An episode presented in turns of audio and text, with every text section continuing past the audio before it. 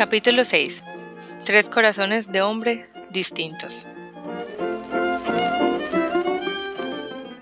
Sin embargo, Febo no había muerto. Los hombres de su especie son duros de pelar. Cuando Maes Philippe Lollier, abogado extraordinario del rey, dijo a la pobre Esmeralda, se está muriendo, era por error o por broma. Cuando el archidiácono repitió a la condenada, está muerto, ocurría que en realidad no sabía nada de ello, aunque lo creyera, aunque contara con ello, y aunque no dudara de ello, incluso aunque así lo esperase.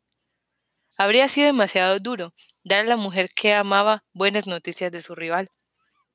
Cualquier hombre habría hecho otro tanto en su lugar. No es que la herida de Febo no hubiera sido grave, pero lo había sido menos de lo que el archidiácono se jactaba. El boticario, al que le habían llevado en el primer momento los soldados de la ronda, había tenido por su vida durante ocho días e incluso se lo había dicho en latín. Pero la juventud había vencido, y como ocurre con frecuencia, a pesar de los pronósticos y de los diagnósticos, la naturaleza se había complacido en salvar al enfermo ante las barbas del médico. Ya había sufrido los primeros interrogatorios por parte de Philippe Lollier y en los inquisidores, estando aún en la car del boticario, circunstancia esta que le había molestado mucho. Por eso, un buen día, sintiéndose mejor, dejó sus espuelas de oro al boticario, en pago de sus servicios, y desapareció. Esa circunstancia no entorpeció para nada la instrucción del proceso, ya que la justicia entonces se preocupaba muy poco de la claridad y de la equidad de su proceso criminal. Solo se pedía que el criminal fuera colgado. Los jueces tenían bastantes pruebas contra la Esmeralda. Creían, por otra parte, que Febo había muerto y no se preocuparon más de ello. Por lo demás, Febo no había ido muy lejos. Había ido sencillamente a reunirse con su compañía de guarnición en Coq-en-Brie, en Le de France, a poca distancia de París. Además, no le agradaba en absoluto comparecer en persona en aquel proceso. Deducía vagamente que su papel iba a ser poco airoso. En el fondo, no tenía ideas muy claras y no sabía muy bien qué pensar del asunto. Poco religioso y harto supersticioso, como cualquier soldado, cuando pensaba en aquella aventura no quedaba muy tranquilo acerca de la cabra, las extrañas circunstancias en que había conocido a la Esmeralda, la forma no menos extraña en que ella le había dejado adivinar su amor, su condición de gitana, y en fin el asunto del fantasma encapuchado. Creía entrever en esa historia mucho más de magia que de amor. Probablemente una bruja, o tal vez el diablo, en fin, una comedia, o para decirlo en el lenguaje de la época, un misterio muy desagradable en el que él desempeñaba un papel muy poco airoso, el del que recibe los golpes y las burlas. En cualquier caso, el capitán se encontraba muy apresurado y sentía una especie de vergüenza que La Fontaine ha definido tan admirablemente. Honteux comme un renard qu'un poule aurait pris. Esperaba que el asunto no diera mucho de qué hablar. Pensaba que estando él ausente su nombre apenas si sería pronunciado, o que en cualquier caso no iría más allá del alegato de la Tournelle. En nada se equivocaba en este último punto, pero no existía entonces la Gaceta de los tribunales, y como apenas si pasaba una semana sin hervir a un falsificador, o si colgara una bruja, o sin quemar a un hereje en cualquiera de las innumerables justicias de París, se estaba ya tan acostumbrado a ver en todos los cruces a la vieja de Temis feudal, con los brazos remangados, haciendo su trabajo en las horcas, en las escaleras y las picotas, que no se le daba la menor importancia. La gente bien de aquella época apenas si conocía el nombre del condenado que pasaba a su lado, y todo lo más era el populacho, el que gustaba aún de platos tan vulgares como el de una ejecución. Una ejecución era un incidente habitual en la vía pública, algo así como un horno portátil del panadero o la venta pública de carnes y pieles. Así, el verdugo era una especie de carnicero con ropas un poco más oscuras que los demás. Así pues, Feo no tardó demasiado en olvidarse de la encantadora Esmeralda, o similar, como él decía, ni de la puñalada de la gitana o del fantasma encapuchado. Poco le importó cuál de los dos había sido, y de los resultados del proceso. Sin embargo, en cuanto su corazón se vio libre, enseguida le vino a la cabeza la imagen de Flor de Lis. Su corazón, como la física de la época, sentía el horror del vacío. Además, la permanencia en Coeur de Brie era muy aburrida. Se trataba de un pueblo de herradores y de vaqueras, de manos ásperas y agrietadas, una larga fila que causa de casuchas y chozas que bordean ambos lados de la calle a lo largo de media legua. En fin, lo que se dice una Q. Flor de Lis era su anterior pasión, una linda joven, con una dote encantadora. Así pues, una bella mañana, repuesto ya de su herida, suponiendo que después de dos meses el asunto aquel de la gitana estaría ya bien olvidado, el enamorado caballero llegó impaciente a las puertas de la mansión Laurier. No prestó demasiada atención a un grupo harto numeroso que se agolpaba en la plaza, ante el pórtico de Nuestra Señora. Pensó que, puesto que era el mes de mayo, se trataría de alguna procesión, de algún petecostés o de alguna otra fiesta. Ató su caballo a las anillas de la entrada y subió alegremente a ver su bella prometida. Esta se encontraba sola con su madre. Flor de Lis guardaba aún en su corazón la escena de la bruja, su cabra, aquel maldito alfabeto y la prolongada ausencia de Febo. Sin embargo, al ver entrar a su capitán, le encontró un aspecto tan atractivo como su gonela nueva, su tahalí tan reluciente, y con una actitud tan apasionada que se ruborizó de placer. Ella misma estaba más atractiva que nunca. Había trenzado de maravilla su magnífica cabellera rubia y llevaba un vestido azul celeste que también les va a las mujeres muy blancas. Coquetería que le había enseñado Colom, y tenía un tanto turbada la mirada con esa especie de languidez amorosa que aún les favorece más. Feo, que hacía tiempo no había visto ninguna mujer, salvo las busconas de Coembry, se quedó embelesado contemplando a Flor de Lis. Esa circunstancia le propició una actitud galante y delicada que facilitó rápidamente la reconciliación. La mirada, la misma señora de Gondolaurier, siempre tan maternal y sentada en su gran sillón, no se sintió con fuerzas para hacerle reproches, y los que le dedicó Flor de Lis se convirtieron pronto en tiernos arrullos. La muchacha se hallaba junto a la ventana tejiendo aún su gruta de Neptuno, el capitán, apoyado en el respaldo de su silla, recibía los amorosos reproches a media voz de Flor de Lis. ¿Qué ha sido de vos desde hace más de dos meses, mala persona? Os juro, respondía Febo, un poco molesto por la pregunta, que sois tan hermosa que hasta un obispo se daría de vos. Y ella no podía evitar una sonrisa. Está bien, está bien, caballero. Dejemos mi belleza y respóndeme. No debo serlo tanto, por lo que se ve. Pues sabed, querida prima, que me llamaron de mi guarnición. ¿Y dónde está la tal guarnición, por favor? ¿Y por qué no habéis venido ni siquiera a despediros? En Coembry. Feo estaba encantado de que la primera pregunta le ayudara a esquivar la segunda. Pero si está aquí al lado, ¿cómo no habéis venido a verme ni una sola vez? La pregunta era ya muy comprometida para Febo. Es que el servicio, y además mi encantadora prima, sabed que estaba enfermo. ¿Enfermo? exclamó ella asustada. Sí, herido. Herido. La pobre muchacha se quedó confusa. Oh, no os asustéis por tan poca cosa, dijo Febo despreocupadamente. Una discusión, una estocada, ¿qué más, qué más os da? ¿Qué más me da? Exclamó Flor de Lis, alzando sus bellos ojos llenos de lágrimas. No sabéis lo que decís. ¿Qué estocada ha sido esa? Quiero saberlo todo.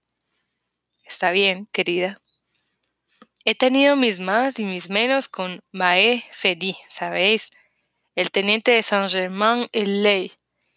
Y nos hemos descosido la piel un poquito cada uno. Eso ha sido todo. El mentiroso capitán sabía muy bien que un lance de honor permite a un hombre realzarse ante los ojos de una mujer. En efecto, Flor de Lis le miraba a los ojos con un sentimiento de miedo, de amor y de admiración. Pero no se había quedado tranquila del todo. Ojalá estéis totalmente repuesto, Febo mío. No conozco a ese Maefedi, pero es un villano. ¿Y por qué habéis discutido? Aquí Febo, cuya imaginación se mostraba mediocremente creadora, empezaba ya a encontrar dificultades para salir bien parado de su proeza. Ya no me acuerdo, cosa de poco. Un caballo, unas palabras. Hermosa prima, dijo, para así poder cambiar de conversación. ¿Por qué hacen tanto ruido en la plaza? Febo se aproximó a la ventana. Dios mío, fijaos, querida prima, cuánta gente hay en la plaza. No lo sé, dijo Flor de Lis. Algo he oído de una bruja que va a retractarse esta mañana ante la iglesia para ser colgada luego. El capitán estaba tan seguro de que el asunto de la esmeralda estaba ya liquidado que le importaron muy poco las palabras de Flor de Lis. A pesar de todo, le hizo un par de preguntas. ¿Cómo se llama la bruja? No lo sé, le contestó. ¿Y qué dicen que ha hecho? Ella contestó levantando esta vez sus blancos hombros. No lo sé. Dios mío, dijo la madre, hay tantas brujas ahora que se las quema sin saber ni cómo se llaman. Sería tanto como querer conocer el nombre de todas las nubes del cielo. Pero podemos estar tranquilos dentro de todo, pues Dios lleva un buen registro. Aquí, la venerable dama se levantó y se acercó a la ventana. Señor, tenés razón, Febo, qué cantidad de populacho. Bendito sea Dios, están hasta los tejados. Sabéis, Feo, esto me recuerda a mi juventud, la entrada del rey Carlos VII. Había tanta gente como hoy. Ya no sé en qué año era. Cuando os cuento estas cosas os da la impresión de mucho tiempo. Sin embargo, para mí es tan poco. En cualquier caso, el pueblo era mucho mejor que hoy. Había gente hasta en los matacanes del Port Saint-Antoine. El rey llevaba a la reina a la grupa de su caballo y tras sus altezas iban todas las damas a la grupa con sus señores. Recuerdo que nos reímos mucho, porque al lado de Amagnon de Garland, que era muy bajito, iba el señor de Matafelón, un caballero de estatura gigantesca, que había matado ingleses a montones. Era muy hermoso, era un desfile de todos los gentilhombres de Francia con sus oriflamas desplegadas al viento desfilaban los de pendón y los de bandera. Y yo que sé cuánto más.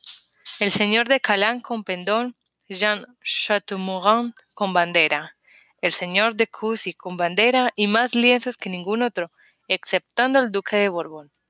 Ay, qué triste pensar en cosas que han existido y que ya no volverán. Los dos enamorados no escuchaban a la respetable viuda. Febo había vuelto a apoyarse en el respaldo de la silla de su prometida, lugar privilegiado, desde donde su mirada libertina dominaba todas las aventuras de la marquesota de Flor de Lis, que, de vez en cuando, se entreabría tan oportunamente, permitiéndole ver tantas cosas exquisitas y dejándole adivinar tantas otras, que Febo, deslumbrado por aquella piel con reflejos de satín, se decía para sí, ¿cómo puede amarse a alguien que no sea blanca? Los dos estaban silenciosos. La joven le miraba de vez en cuando con ojos dulces y enamorados, y sus cabellos jugaban con un rayo de sol de primavera. Febo, dijo de pronto Flor de Lis en voz baja, vamos a casarnos dentro de tres meses. Júrame que jamás habéis amado a otra mujer. Os lo juro, ángel mío, respondió Febo acompañando sus palabras con una mirada apasionada. Hasta él mismo se lo creía seguramente en esos momentos. La buena madre, encantada de ver a los prometidos en una armonía tan dulce, había salido de la estancia para ocuparse de algún quehacer de la casa. Febo se dio cuenta de ello, y una soledad animó de tal manera al aventurado capitán que se llenó la cabeza de extrañas ideas. Flor de Lis le amaba. Él era su prometido, y los dos estaban solos. Su antigua atracción hacia ella se había despertado, no quizá en toda su frescura, pero sin todo su ardor. Después de todo, tampoco es un gran crimen el comer un poco de trigo, aunque aún esté verde. No sé si fue eso lo que le pasó por la cabeza, pero lo que es cierto es que Flor de Lis se asustó repentinamente por la expresión de su mirada. Miró a su alrededor y no vio a su madre. Dios mío, dijo sonrojada y nerviosa, qué calor tengo. Sí, respondió Febo. Ya estamos cerca del mediodía y el sol es molesto. Corramos las cortinas. No, no, al contrario, dijo la pobre muchacha, necesito aire. Y como una cierva que oye el jadear de la jauría, se levantó y corrió hacia la ventana. La abrió y se apresuró hacia el balcón. Febo, tanto contrariado, la siguió. La plaza de Nuestra Señora, a la que daba el balcón, como sabemos, ofrecía en aquellos momentos un espectáculo siniestro y singular que cambió el motivo del miedo de la tímida Flor de Lis. Un gentío enorme que refluía hacia todas las canes adyacentes abarrotaba la plaza propiamente dicha. El pequeño muro que rodeaba la plaza no había sido suficiente para mantenerla libre si no hubiera sido reforzada por una doble y apretada fila de alabreros y de arcabuceros con sus culebras en la mano. Gracias a este bosque de picas y de arcabuces, la plaza estaba vacía. La entrada estaba flaqueada por un destancamiento de alabreros con las enseñas del obispo. Las fuertes puertas de la iglesia estaban cerradas, lo que contrastaba con las innumerables ventanas de la plaza, que abiertas todas de arriba a abajo, dejaban asomar miles de cabezas amontonadas así como las balas del cañón en un parque de artillería. La superficie de toda aquella multitud era gris, sucia y terrosa. El espectáculo que estaba esperando era evidente de los que intentan y atraen lo que más hay de más bajo la población. Nada más repulsivo que el rumor que surgía de aquel hormiguero de gorros amarillentos y de cabellos sórdidos. Entre aquel gentío había más risas que gritos y abundaban más las mujeres que los hombres. De vez en cuando, el rumor general se veía atravesado por una voz agria y vibrante. ¡Eh, Mayet Balifre! ¿Van a colgarla ahí? Imbécil. Aquí es la retracción pública. Ensayal. Dios va a soltarle unos latigazos a la cara. Siempre se hace a mediodía. Si lo que te interesa es la horca, entonces vete a la gref. Ya iré después. Eh, Bucadri, escucha, ¿es verdad que ha rechazado al confesor? Sí, Bechaño. Parece que sí. Vaya con la pagana. Siempre se hace así, señor. El bailío del palacio tiene que entregar al malhechor, ya juzgado, para la ejecución. Si es laico el proboste de París, si es clérigo al encargado del obispado. Gracias, señor. Dios mío, decía Flor de Lis, pobre criatura. Este pensamiento llenaba de dolor la mirada que ella paseaba por la multitud. El capitán, mucho más pendiente de ella que de aquel montón de harapientos, pasaba el brazo morosamente rodeándola por la cintura. Ella se volvió suplicante y sonriente. Por favor, Feo, dejadme ahora. Si volviera mi madre estaría vuestra mano. En aquel momento comenzaron lentamente a dar las dos en el reloj de Nuestra Señora, y un murmullo de satisfacción estalló entre la multitud. Todavía no se habían extinguido las vibraciones de la última campanada, cuando todas las cabezas se arremolinaron, como aguas bajo un vendaval, y un inmenso clamor surgió del suelo, de las ventanas y de los tejados. Ahí viene. Flor de Lis se llevó las manos a los ojos para no ver. Preciosa, le dijo Feo, ¿deseas entrar? No, respondió, y los ojos que acababa de cerrar por miedo volvió a abrirlos por curiosidad. Una carreta, tirada por un robusto caballo normando, rodeada de soldados a caballo, con librea violenta y grandes cruces blancas en el pecho, acababa de desembocar en la plaza de la calle Saint-Pierre-au-Boeuf. Los soldados de la guardia iban abriéndoles paso.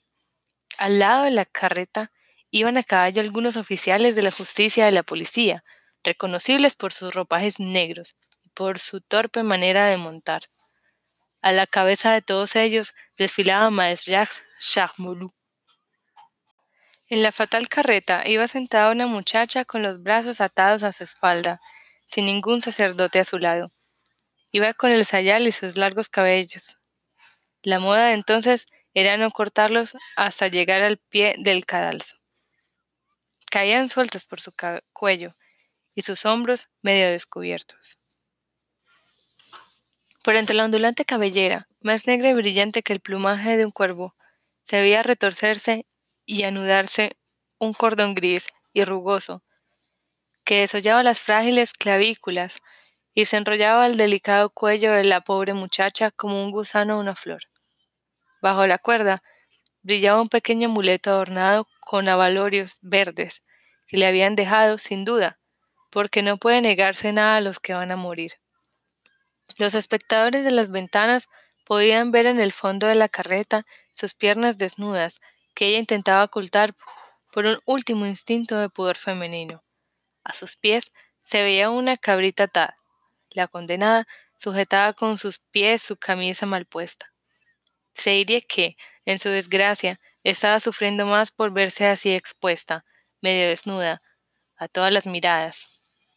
Ay, el pudor no se ha hecho para ser sometido a tales circunstancias. Jesús, dijo vivamente Flor de Lis al capitán, mirad que dio primo, es aquella vulgar gitana de la cabra. Mientras hablaba así, se volvió hacia Febo, que tenía los ojos fijos en la carreta y que se encontraba muy pálido. ¿Qué gitana de la cabra? preguntó entre balbuceos. ¿Cómo? replicó Flor de Lis. ¿No os acordáis ya? Febo le interrumpió. No sé a qué os referís. Febo hizo ademán de entrar, pero Flor de Lis, cuyos celos, que esa misma gitana había ya excitado en otra ocasión, acababan de despertarse de nuevo, le lanzó una mirada penetrante y desconfiada. Ella recordaba vagamente en ese momento haber oído hablar de un capitán mezclado en el proceso de aquella bruja. ¿Qué os ocurre, Febo? Se diría que esta mujer os ha turbado. Febo intentó bromear. A mí, ni mucho menos. ¿Qué cosas? Entonces quedaos y veamos hasta el fin, indicó ella imperiosamente. Al desventurado capitán no le quedó más solución que permanecer allí. Lo que tranquilizaba un poco era que la condenada no quitaba la vista del suelo de la carreta. Era la esmeralda, con toda certeza. En este último peldaño del obispo de la desgracia, ella se mostraba aún hermosa y sus enormes ojos negros parecían más grandes aún a causa de lo demacradas que aparecían sus mejillas. Su perfil lívido era puro y sublime. Se parcela a lo que había sido, como una virgen de Masaccio. Se parece a una virgen de Rafael, más débil, más delgada, más demacrada. Por lo demás, salvo su pudor, no quedaba en ella nada que no estuviera descuidado, como si todo fuera indiferente. Tan castigada se había visto por el estupor y por la desesperación. Su cuerpo se movía al compás de los tumbos de la carreta como algo roto e inerte. Su mirada era triste y desvaída, y aún podía percibirse una lágrima en sus ojos, pero inmóvil, por lo menos decir, helada. Ya la lúgubre cabalgata había pasado por entre la multitud, entre gritos de alegría y actitudes de curiosidad. Hay que decir, sin embargo, a fuer de historiador fiel, que viéndola tan bella y tan abatida, mucha de aquella gente, incluso los de corazón más duro, se sintieron conmovidos. Por fin, la carreta llegó hasta la plaza y se detuvo ante el pórtico central. La escolta se colocó a ambos lados, Cesaron los rumores y los gritos entre la multitud. Y en medio de aquel silencio lleno de solemnidad y de ansiedad, se abrieron las dos hojas de la gran puerta, girando sobre sus goznes, que chirriaron con un ruido de pífano. Entonces se vio todo a lo largo la profundidad de la iglesia, sombría, de luto, iluminada apenas por algunos críos que brillaban a lo lejos en el altar mayor, abierta, como las fauces de una caverna en medio de una plaza rebosante de luz.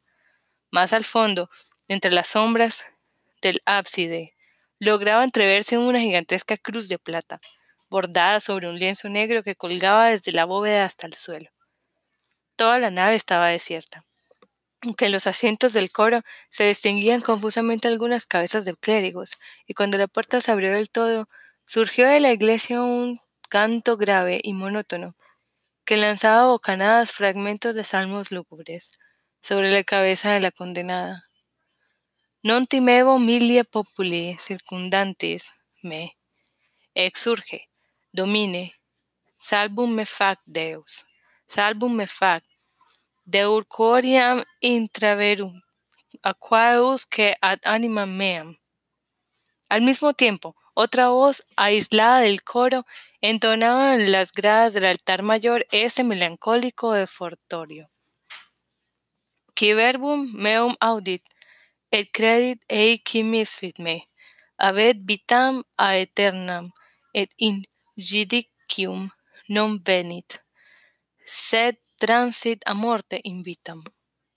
Este salmo, que algunos ancianos perdidos entre la oscuridad cantaban de lejos aquella hermosa criatura llena de juventud y de vida, acariciada por la brisa de la primavera, inundada de sol. Era de la misa de difuntos. El pueblo escuchaba con recogimiento. La infeliz, asustada, tenía la vista en el pensamiento perdidos en las entrañas oscuras de la iglesia. Sus labios blancos temblaban como rezando, y cuando el auxiliar del verdugo se acercó a ella para ayudarla a bajar de la carreta, oyó que repetía en voz baja esa palabra, Febo. Le desataron las manos y le hicieron bajar, acompañada de su cabra, a la que también habían soltado, y que se puso a volar de alegría al sentirse libre. La hicieron andar descalza por el duro empedrado, hasta llegar a los escalones del pórtico. La cuerda que llevaba al cuello se iba arrastrando tras ella como si fuera una sirviente que les siguiera. En aquel momento cesaron los cánticos de la iglesia y una gran cruz de oro y una fila de cirios se pusieron en movimiento entre las sombras.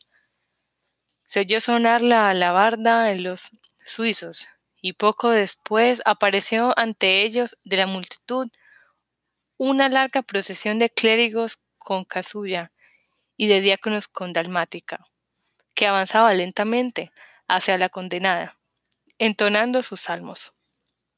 Su mirada se detuvo en el que iba cabeza inmediatamente detrás del que portaba la cruz. Oh, exclamó muy bajo, con un escalofrío. Otra vez él, el clérigo. En efecto, él era el chidiácono. Llevaba a su izquierda el sochantre y el chantre iba a su derecha, portando el bastón propio de su oficio. Iba avanzando con los ojos fijos y abiertos, entonando con voz fuerte ventre inferi clamavi et auxiditi vocem meam, et projeciti me in profundum in corde marir, et flumen circundedit me. En el momento en que el clérigo apareció a la luz bajo el alto pórtico ojival, envuelto en una amplia capa plateada con una cruz negra, estaba tan pálido que más de uno entre la multitud Puedo pensar que era uno de los obispos de mármol, arrodillados en las losas sepulcrales del coro, que se había levantado y que venía a recibir en el umbral de la tumba a la que iba a morir. Ella, no menos pálida, ni se había dado cuenta de que le habían puesto en la mano un pesado cirio de cera amarilla, ya encendido. Tampoco había oído la chillona voz del escribano que leía el texto fatal de la retratación pública. Cuando le pidieron que dijera amén, respondió amén.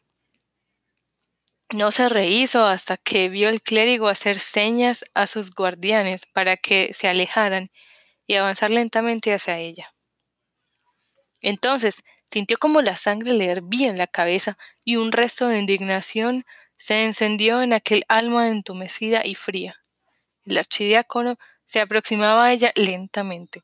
Incluso en aquella situación extrema, ella vio cómo paseaba por su desnudez una mirada brillante de lujuria, de celos y de deseo. Después le dijo en voz alta, Mujer, habéis pedido perdón a Dios por vuestras faltas y por vuestros pecados. Se acercó a su oído. Los espectadores creían que estaba haciendo su última confesión. Y añadió, ¿Quieres aceptarme? Todavía puedo salvarte. Ella le miró fijamente. Vete, demonio, o te denuncio. Él se sonrió con una horrible sonrisa. No te creerán. No harías más que añadir un nuevo escándalo a tu crimen. Respóndeme, ¿me aceptas? ¿Qué has hecho con mi febo? Está muerto, dijo el sacerdote. En ese mismo instante el miserable archidiácono levantó maquinalmente la mirada y vio al otro lado de la plaza, en el balcón de la mansión Gondelaurier, al capitán de pie junto a Flor de Lis. Dudó un instante, se pasó la mano por los ojos, volvió a mirar, masculló una maldición, y todos los músculos de su rostro se contrajeron violentamente. Pues bien, muere si quieres, nadie te poseerá, dijo entre dientes. Entonces levantó la mano sobre la gitana y gritó con voz fúnebre. Y nunc anima anseps, et sit videus misericors. Era la temible fórmula con la que se acostumbrara a cerrar estas sombrías ceremonias. Era la señal convenida del sacerdote al verdugo. El pueblo se arrodilló. Kiri eleison, dijeron los restantes curas, situados bajo la ojiva del pórtico. Kiri eleiron, repitió la multitud con el murmullo, que corre por todas las cabezas como el chapoteo de un mar agitado. Amén. Terminó el archidiácono. Volvió la espada a la condenada. Su cabeza cayó sobre su pecho. Sus manos se cruzaron y se reunió con el resto del cortejo. Poco después se vio desaparecer, con la cruz, capa y los cirios bajo sus arcos brumosos de la catedral, y su voz sonora se fue apagando lentamente en el coro, entonando ese último versículo de desesperación. Omnes gurgites tui, et fluctus tuit supermetrasierunt. Al mismo tiempo, el golpear intermitente del asta con puntera de hierro de las alabardas de los suizos, ahogándose poco a poco bajo los intercolumnios de la nave, producía el efecto de las campanas de un reloj, dando la última hora de la condenada. No obstante, las puertas de Nuestra Señora permanecían abiertas, mostrando una iglesia vacía, desolada, oscura, sin cirios y sin voces. La condenada permanecía inmóvil en su sitio, esperando que dispusiesen de ella. Uno de los sargentos de vara hubo de acercarse a Mr. Shahmul, que, durante toda aquella escena, había permanecido examinando el bajorrelieve del gran pórtico, que representa para unos el sacrificio de Abraham, para otros la operación filosofal, tomando al sol por el ángel, al fuego por la leña y al filósofo artesano por Abraham. Costó bastante arrancarle de su contemplación, pero por fin se volvió, y una señal suya, dos hombres vestidos de amarillo, los ayudantes del verdugo, se aproximaron a la gitana para atarle las manos. La desventurada, en el momento de subir nuevamente a la fatídica carreta y encaminarse hacia la última estación, se sintió quizás invadida por añoranzas de vida y levantó sus ojos rojos y secos hacia el cielo, hacia el sol, hacia las nubes de plata recortadas aquí y allá, en trapecios y en triángulos azules, y después los bajó hacia tierra mirando hacia la gente, a las casas. En la fatal carreta iba sentada una muchacha con los brazos atados a su espalda, sin ningún sacerdote a su lado. Iba con el sayal y sus largos cabellos. La moda de entonces era no cortarlos hasta llegar al pie del cadalso. Caían sueltos por su cuello y sus hombros medio descubiertos. Por entre la ondulante cabellera, más negra y brillante que el plumaje de un cuervo, se veía retorcerse y anudarse un cordón gris y rugoso, que desollaba las frágiles clavículas y se enrollaba el delicado cuello de la pobre muchacha como un gusano una flor. Bajo la cuerda brillaba un pequeño amuleto adornado con avalorios verdes, que le habían dejado, sin duda, porque no puede negarse nada a los que van a morir. Los espectadores de las ventanas podían ver en el fondo de la carreta sus piernas desnudas, que ella intentaba ocultar por un último instinto de pudor femenino. A sus pies se veía una cabrita atada. La condenada sujetaba con sus pies su camisa mal puesta. Se diría que, en su desgracia, estaba sufriendo más por verse así expuesta, medio desnuda, a todas las miradas. Ay, el pudor no se ha hecho para ser sometido a tales circunstancias. Jesús, dijo vivamente Flor de Lis al capitán, mirad que dio primo, es aquella vulgar gitana de la cabra. Mientras hablaba así, se volvió hacia Febo, que tenía los ojos fijos en la carreta y que se encontraba muy pálido.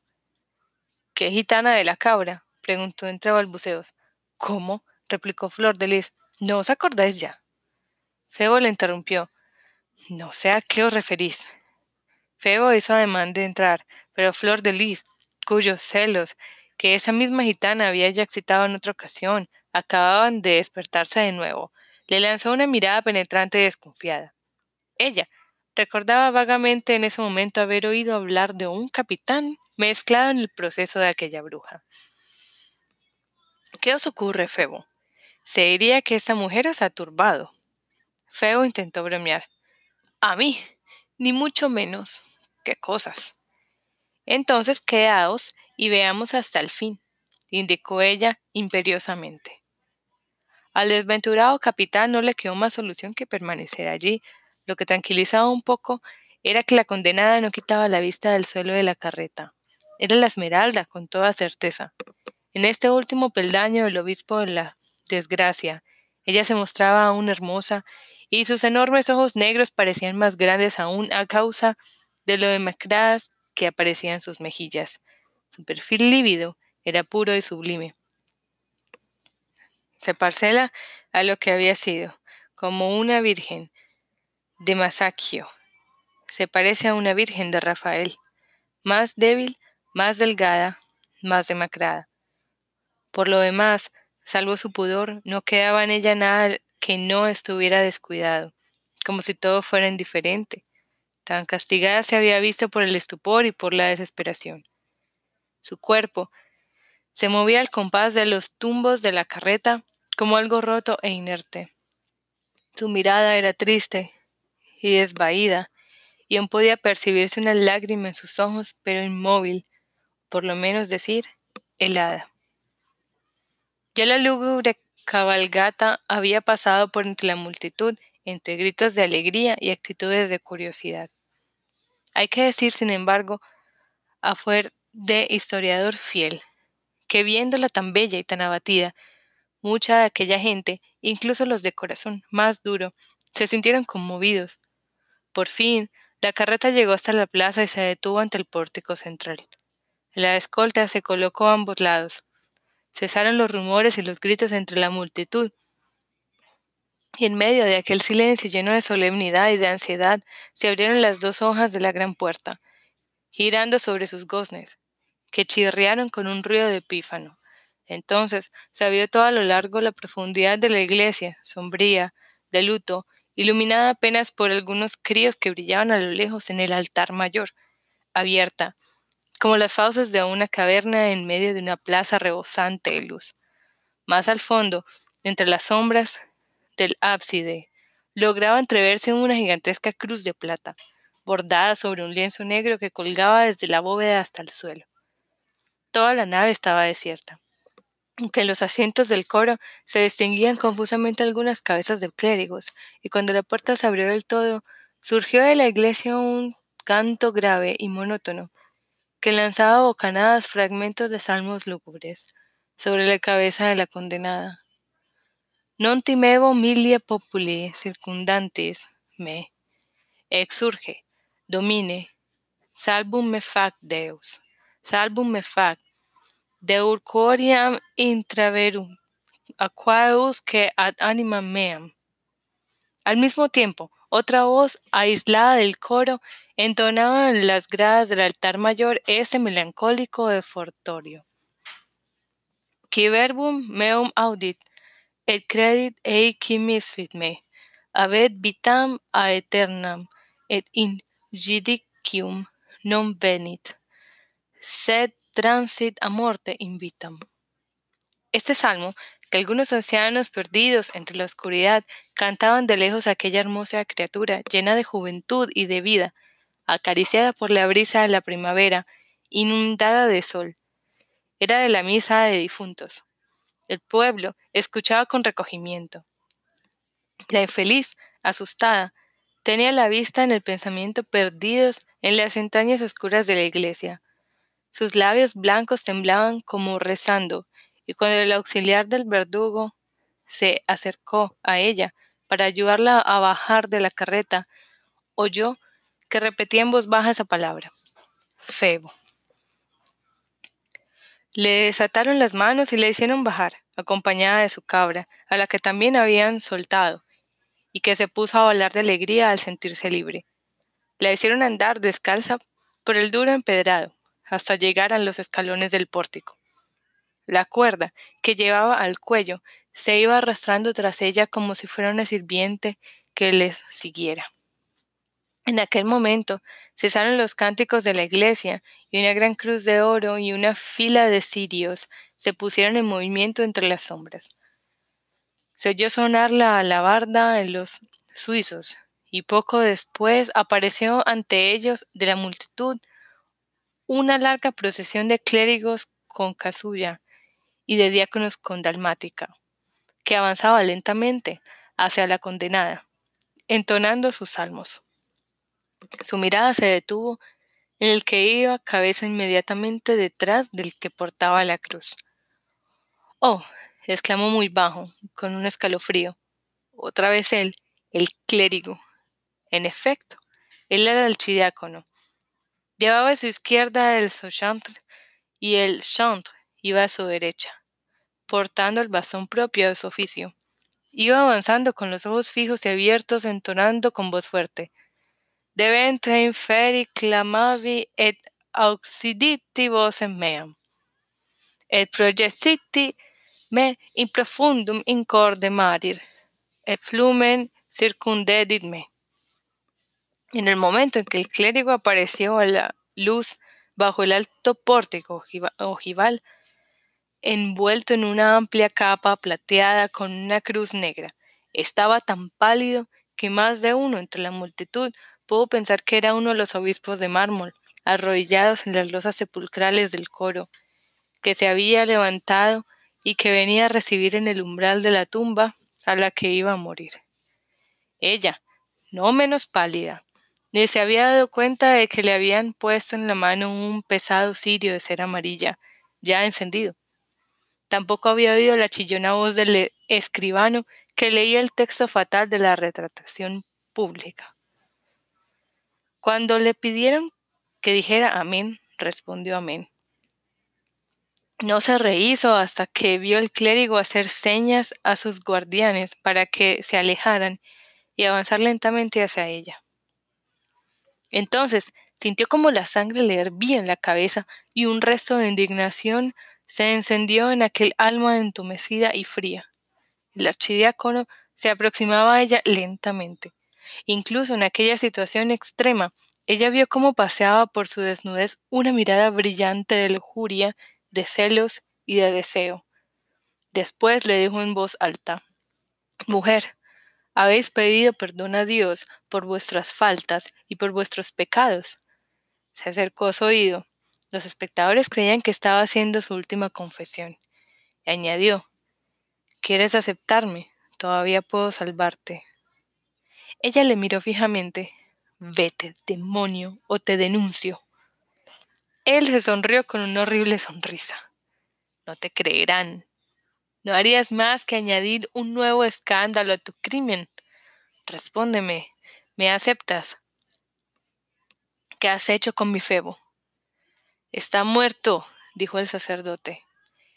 En ese mismo instante el miserable archidiácono levantó maquinalmente la mirada y vio al otro lado de la plaza, en el balcón de la mansión Gondelaurier, al capitán de pie junto a Flor de Lis. Dudó un instante, se pasó la mano por los ojos, volvió a mirar, masculló una maldición, y todos los músculos de su rostro se contrajeron violentamente. Pues bien, muere si quieres, nadie te poseerá, dijo entre dientes. Entonces levantó la mano sobre la gitana y gritó con voz fúnebre. Y nunc anima anseps, et sit misericors. Era la temible fórmula con la que se acostumbrara a cerrar estas sombrías ceremonias. Era la señal convenida del sacerdote el verdugo. El pueblo se arrodilló. Kitty eleison, dijeron los restantes curas, situados bajo la ojiva del pórtico. Kitty eleiron, repitió la multitud con el murmullo, que corre por todas las cabezas como el chapoteo de un mar agitado. Amén. Terminó el archidiácono. Volvió la espada a la condenada. Su cabeza cayó sobre su pecho. Sus manos se cruzaron y se reunió con el resto del cortejo. Poco después se vio desaparecer, con la cruz, capa y los cirios bajo sus arcos brumosos de la catedral, y su voz sonora se fue apagando lentamente en el coro, entonando ese último versículo de desesperación. Omnes gurgites tui, et fluctus tuit supermetrasierunt. Al mismo tiempo, el golpear intermitente del asta con puntera de hierro de las alabardas de los suizos, ahogándose poco a poco bajo los intercolumnios de la nave, producía el efecto de las campanas de un reloj, dando la última hora de la condenada. No obstante, las puertas de Nuestra Señora permanecían abiertas, mostrando una iglesia vacía, desolada, oscura, sin cirios y sin voces. La condenada permanecía inmóvil en su sitio, esperando que dispusiesen de ella. Uno de los sargentos de vara hubo de acercarse a Mr. Shahmul, que, durante toda aquella escena, había permanecido examinando el bajorrelieve del gran pórtico, que representa para unos el sacrificio de Abraham, para otros la operación filosofal, tomando al sol por el ángel, al fuego por la leña y al filósofo artesano por Abraham. Costó bastante arrancarle de su contemplación, pero por fin se volvió, y una señal suya, Dos hombres vestidos de amarillo, los ayudantes del verdugo, se aproximaron a la gitana para atarle las manos. La desventurada, en el momento de subir nuevamente a la fatídica carreta y encaminarse hacia la última estación, se sintió quizás invadida por añoranzas de vida y levantó sus ojos rojos y secos hacia el cielo, hacia el sol, hacia las nubes de plata recortadas aquí y allá, en trapecios y en triángulos azules, y después los bajó hacia tierra mirando hacia la gente, a las casas. Febo. gritó. Febo de mi vida. Quiso extender hacia él sus brazos temblorosos de amor y de felicidad, pero estaban atados. Entonces vio como el capitán fruncía el ceño y como la bella joven, que se apoyaba en él, la miraba con boca desdeñosa y ojos irritados. El mismo Febo pronunció algunas palabras que no llegaron hasta ella y los dos eclipsaron precipitadamente tras los cristales del balcón. Febo, gritó desesperada. También tú lo has creído. Un pensamiento monstruoso acababa de asaltarla. Se acordó de que había sido condenada por asesinato de la persona de Febo de Chotepierre. Hasta aquí lo había soportado todo, pero este último golpe fue demasiado rudo y cayó desvanecida al suelo. Vamos, ordenó Shahmul. Subidla a la carreta y acabemos ya. Nadie. Había aún descubierto en la galería de las estatuas de los reyes, esculpidos inmediatamente por encima de las ojivas del pórtico, a un extraño espectador que hasta entonces lo había observado todo tan impasiblemente, con tal atención, con un rostro tan deforme, que, a no ser por su ropaje medio rojo y medio violeta, se le habría podido confundir con uno de aquellos monstruos de piedra por cuyas bocas desaguan desde hace 700 años los largos canalones de la catedral. Aquel espectador no se había perdido nada de lo que desde el mediodía había ocurrido ante el pórtico de Nuestra Señora. Ya desde los primeros momentos, sin que nadie se hubiera ocupado de mirarle, había atado fuertemente a una de las columnillas de la galería de la gruesa cuerda de nudos, cuyo extremo colgaba hasta la escalinata. Una vez hecho esto, se había quedado mirando tranquilamente y silbaba de vez en cuando al pasar los mirlos delante de él. De pronto, cuando los ayudantes del verdugo se disponían a ejecutar la flemática orden del Shahmul, saltó al otro lado de la calaustrada de la galería, cogió la cuerda con los pies primero, con las rodillas y con las manos luego, y después se vio descolgarse por la fachada como una gota de lluvia deslizándose por un cristal. Se le vio luego correr hacia los dos verdugos con la velocidad de un gato caído de un tejado, derribarles con sus enormes puños, coger a la gitana de una mano, como una niña coge una muñeca, y de un solo salto llegar hasta la iglesia, alzando a la joven sobre su cabeza y gritando con voz estentórea, Asilo. Asilo, asilo, repitió la muchedumbre, y diez mil aplausos hicieron refugir la alegría y de orgullo el único ojo de Quasimodo. La sacudida hizo volver en sí a la condenada, que abrió los ojos, y al ver a Quasimodo volvió a cerrarlos súbitamente como asustada de su salvador. Shahmul y los verdugos y todas las cortes se quedaron atónitos. En el recinto de Nuestra Señora, la condenada era en efecto inviolable, pues la catedral era un lugar de asilo y toda la justicia humana expiraba en sus umbrales. Quasimodo se había detenido bajo el gran pórtico. Sus enormes pies parecían tan sólidamente asentados en el suelo como los pesados pilares románicos. Su enorme cabeza peluda se hundía en los hombros, como los leones que tienen enormes melenas en lugar de cabello. Sujetaba a la muchacha en sus manos callosas como un paño blanco, pero con tanta precaución que parecía tener miedo de romperla o marchitarla. Se habría dicho que era consciente de sostener algo delicado, exquisito y precioso, hecho para manos distintas a las suyas, y a veces daba la impresión de no atreverse ni a tocarla. Después, de pronto, la estrechaba entre sus brazos contra su anguloso pecho, como a su bien, como a su tesoro, como había hecho la propia madre de aquella muchacha. Su ojo de gnomo se inclinaba sobre ella, la inundaba la ternura, de dolor y de compasión, y luego se retiraba súbitamente inundado de luz. Ante esto, las mujeres reían y lloraban, y la multitud se entusiasmaba, pues en aquellos momentos Quasimodo mostraba en realidad una belleza especial. Se mostraba hermoso. Aquel huérfano, aquel niño abandonado, aquel deshecho, se sentía augusto y fuerte y miraba la cara a esa sociedad a la que se sentía apartado, y en la que él estaba ahora influyendo tan poderosamente. Miraba de frente a esa justicia humana a la que él había arrancado su presa, a todos esos tigres obligados a morder en el vacío, a los verdugos y a todas aquellas fuerzas del rey a las que, con fuerza de Dios, acababa de aplastar él, el más despreciable de todos. Y además era algo enternecedor aquella protección venida de un ser tan deforme, hacia una criatura tan desventurada. Era conmovedor el que Cosimoro salvara a aquella condenada a muerte.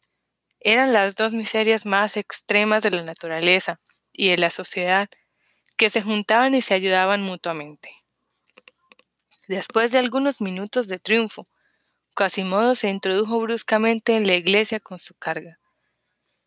El pueblo, atraído siempre por las proezas, le buscaba con la mirada por entre la oscuridad de la nave, lamentando la rapidez con que había desaparecido de su vista y de sus aclamaciones. De pronto, se le vio aparecer de nuevo en uno de los extremos de la galería de los reyes de Francia.